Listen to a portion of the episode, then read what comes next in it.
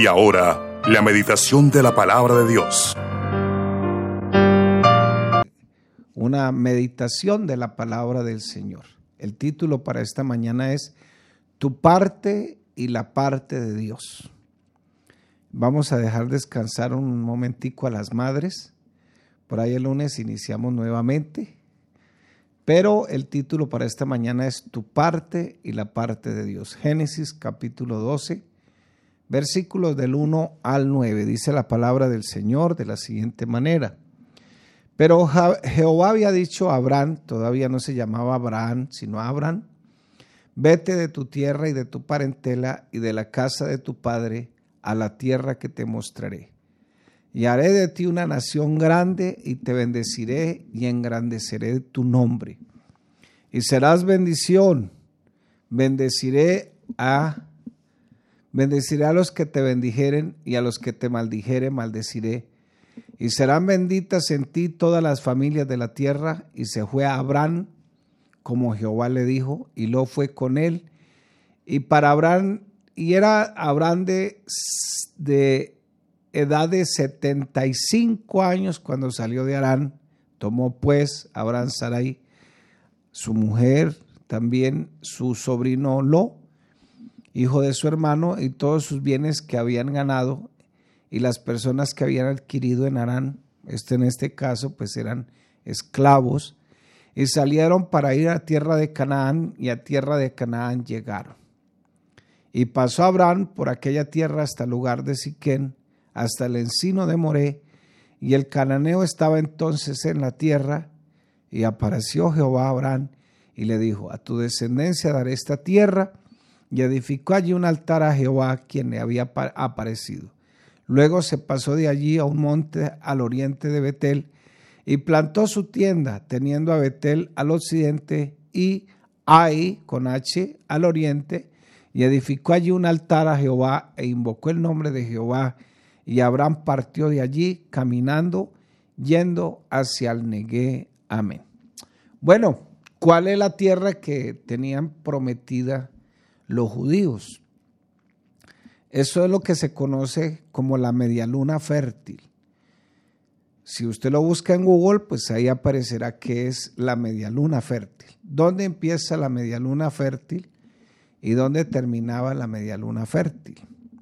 Ella empezaba en el delta del río Nilo, o sea, donde nace el río Nilo, que es todo el río que surca o atraviesa a Egipto. Desde allá e iba hasta donde lo que hoy se conoce como Irak, Irán, toda esa parte, eso hacía una media luna. Por eso se le llamaba la media luna fértil unas tierras ricas en petróleo, unas tierras ricas en mucho oro. Acuérdese que cuando Estados Unidos invadió Irak, encontró una mesa que pesaba 24 kilos, hecha en puro oro, que esos, esas mesas, esos utensilios, eran los que usaban los monarcas en esa época. Ah, por ahí quedan las famosas minas de Ofir, por ahí queda el río Éufrates, eh, el río, eh, bueno, los que se mencionan en Génesis, toda esa riqueza Dios se la había prometido a Abraham.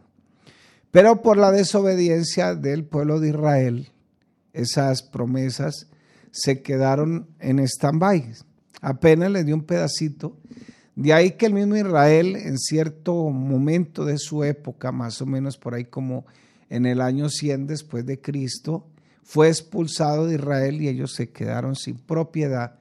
Y los árabes vinieron e hicieron ahí todo lo que tenían como invasores que hacer, y de ahí que tumbaron el pueblo, perdón, el, el templo de Jerusalén, donde el Señor dijo, de este templo no quedará piedra sobre piedra, porque esa profecía se tornó de esa manera porque cuando quemaron el templo el oro se fundió y se metió entre las endijas de las piedras y por eso todo eso lo levantaron para poder sacar el oro.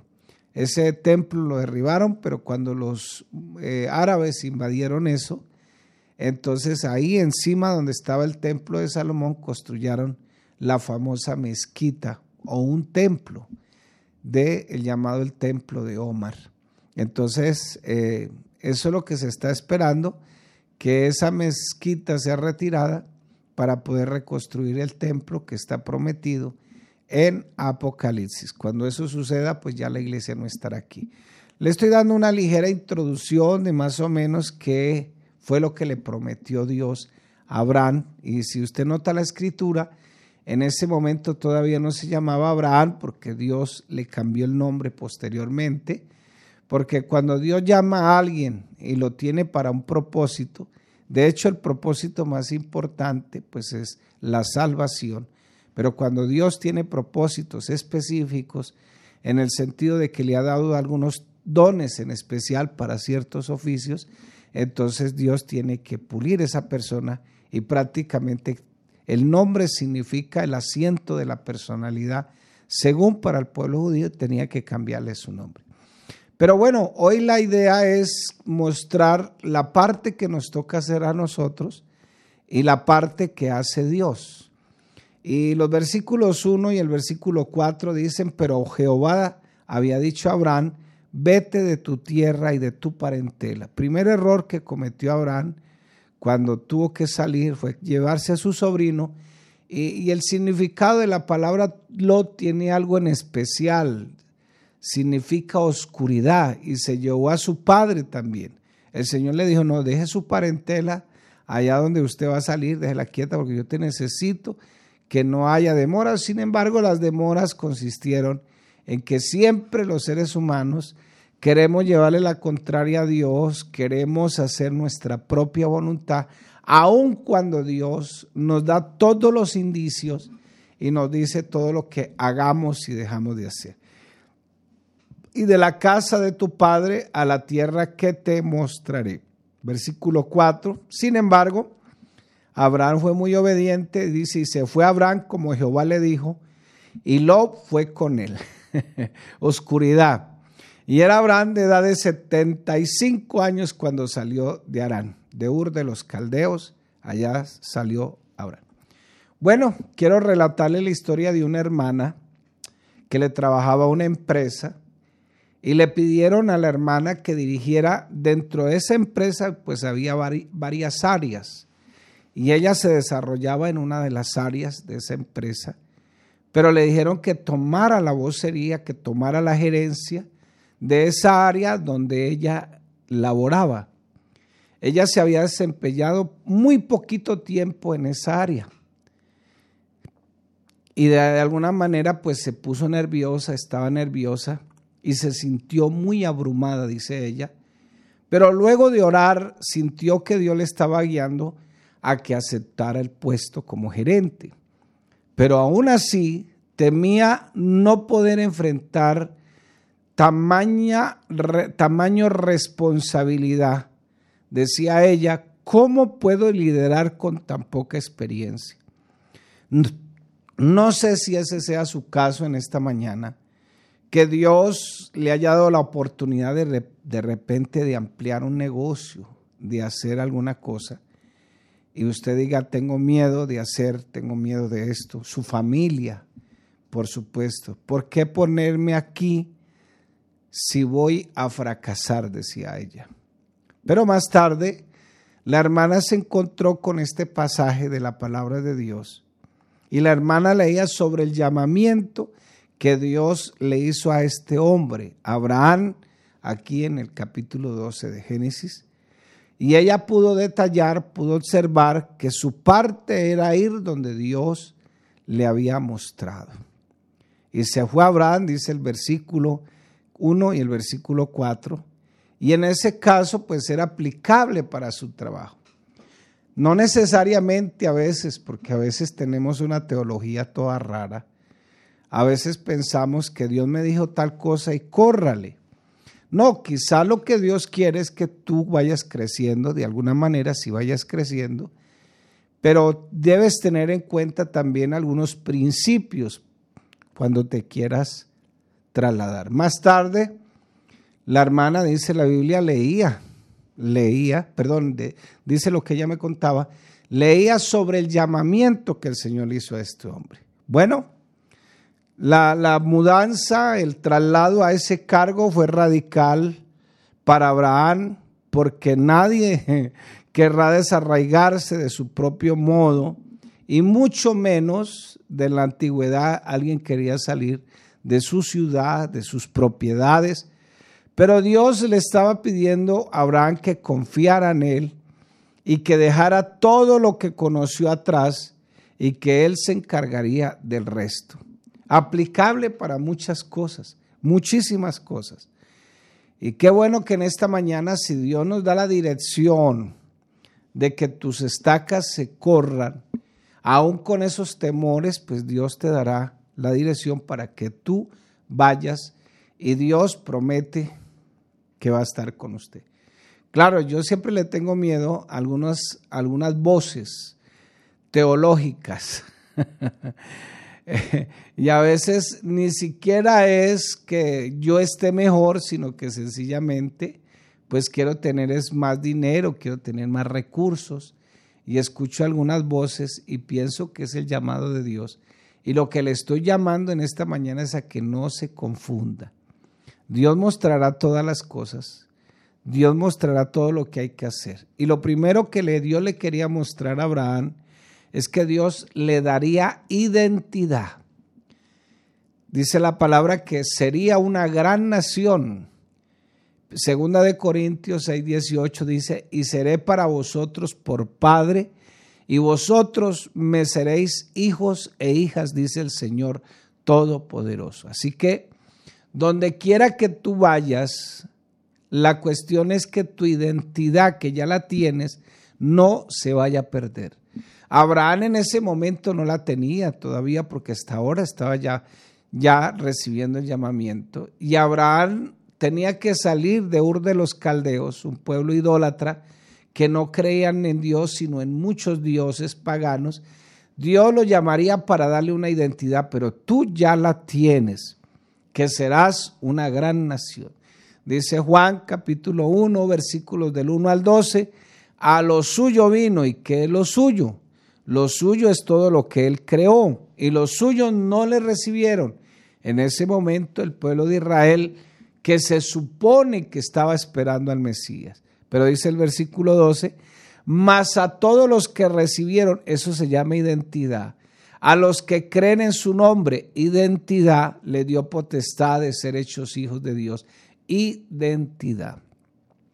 Esa es mi identidad. Incluso el apóstol Pablo, escribiendo en Romanos capítulo 6, me habla acerca del bautismo donde el bautismo en el nombre de Jesús también me da identidad. Y dice el mismo Pablo en el libro de Gálatas que el que está bautizado en Cristo, de Cristo está revestido. Segundo que le prometió Dios a Abraham es que Dios le iba a dar la provisión que necesitaba. Te bendeciré. Bueno, no sé si donde estés, donde estás, estés bendecida no estés bendecida, pero es que a veces medimos la bendición es por la cantidad de verdes que nos entren al bolsillo. Pero la bendición de Dios no se mide así. Filipenses 4:19 dice, mi Dios pues suplirá todo lo que os falta conforme a las riquezas en gloria en, nótese la palabra en, o el, esa es una, se me olvidó el nombre, Una preposición de lugar que significa dentro. Es la misma proposición que está en, los switches, dice on y off. On que está dentro, en Cristo Jesús.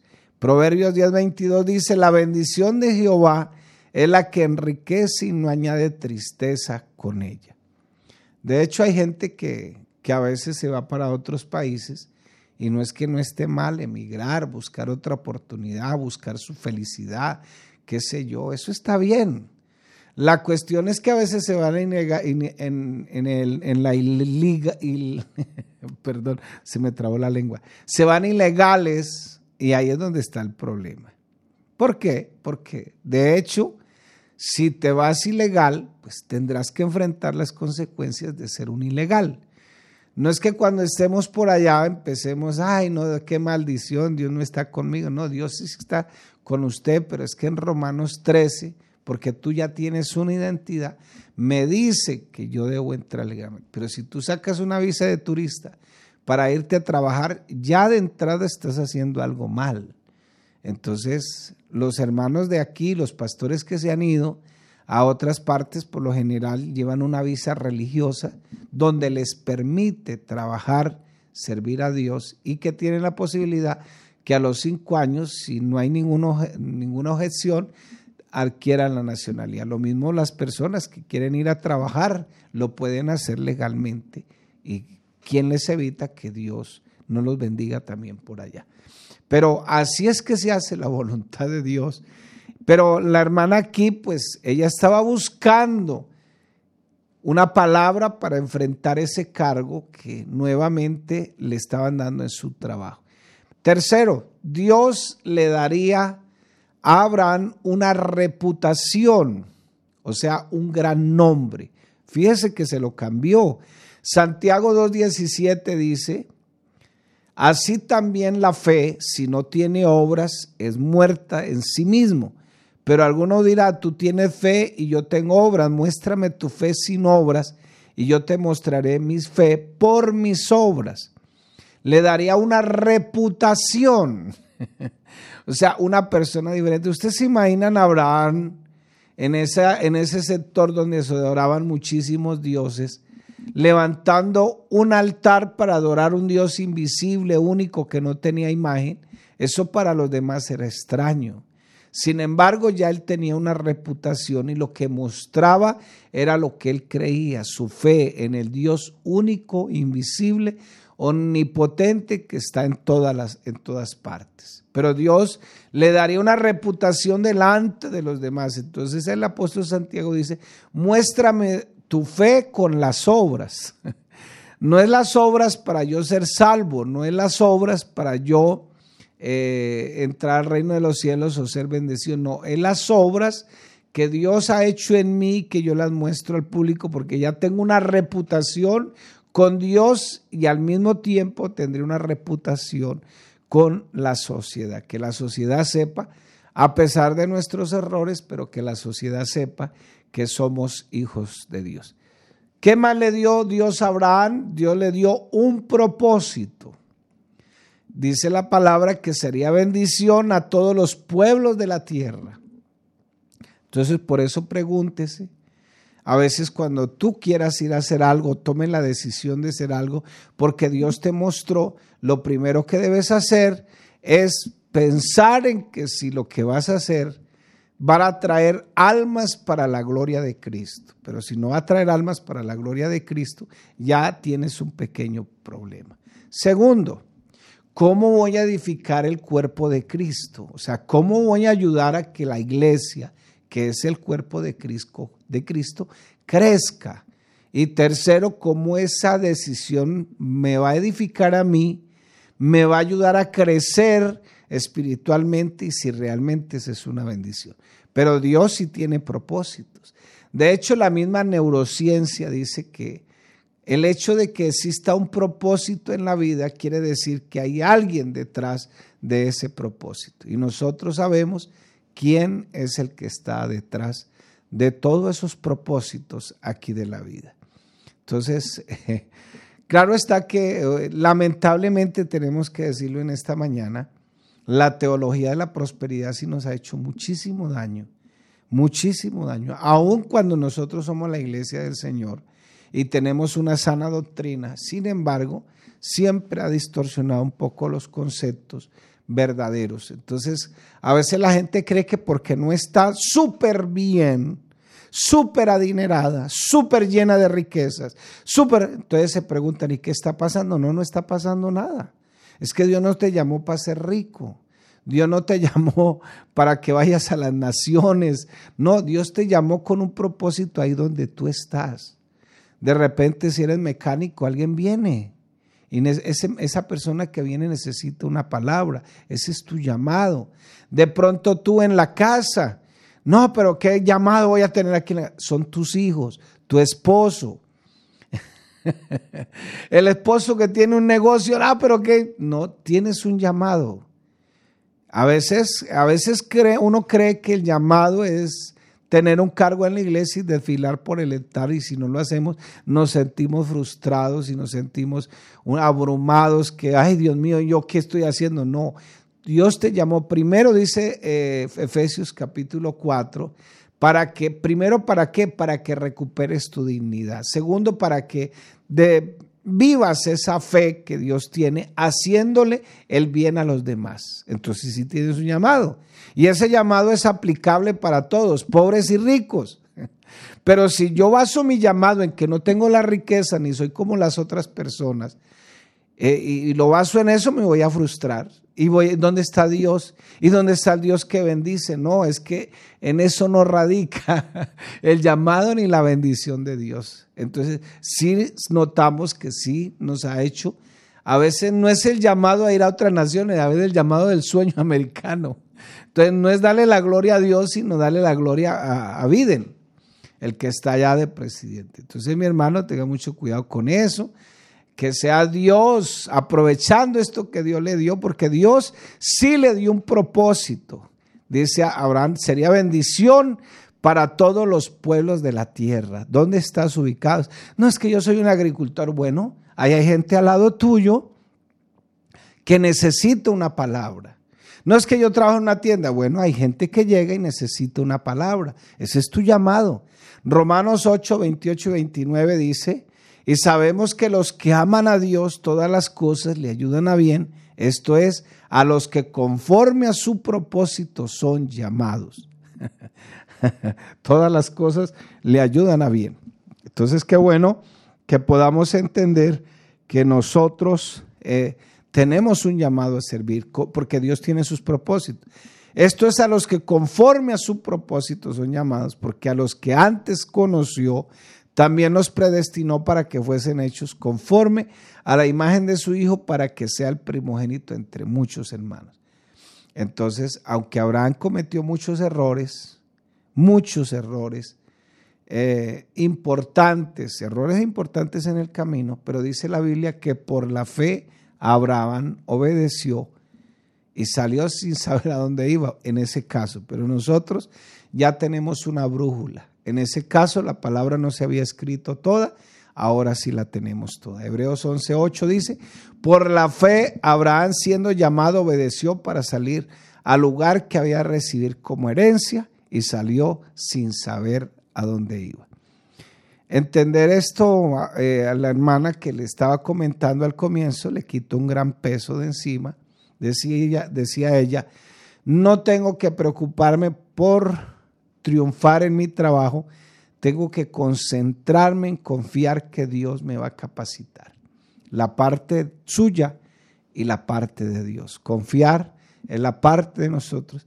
Y vamos a confiar en esta mañana en que Dios proveerá la fe que nosotros necesitamos. ¿Por qué no reflexionamos en esta mañana?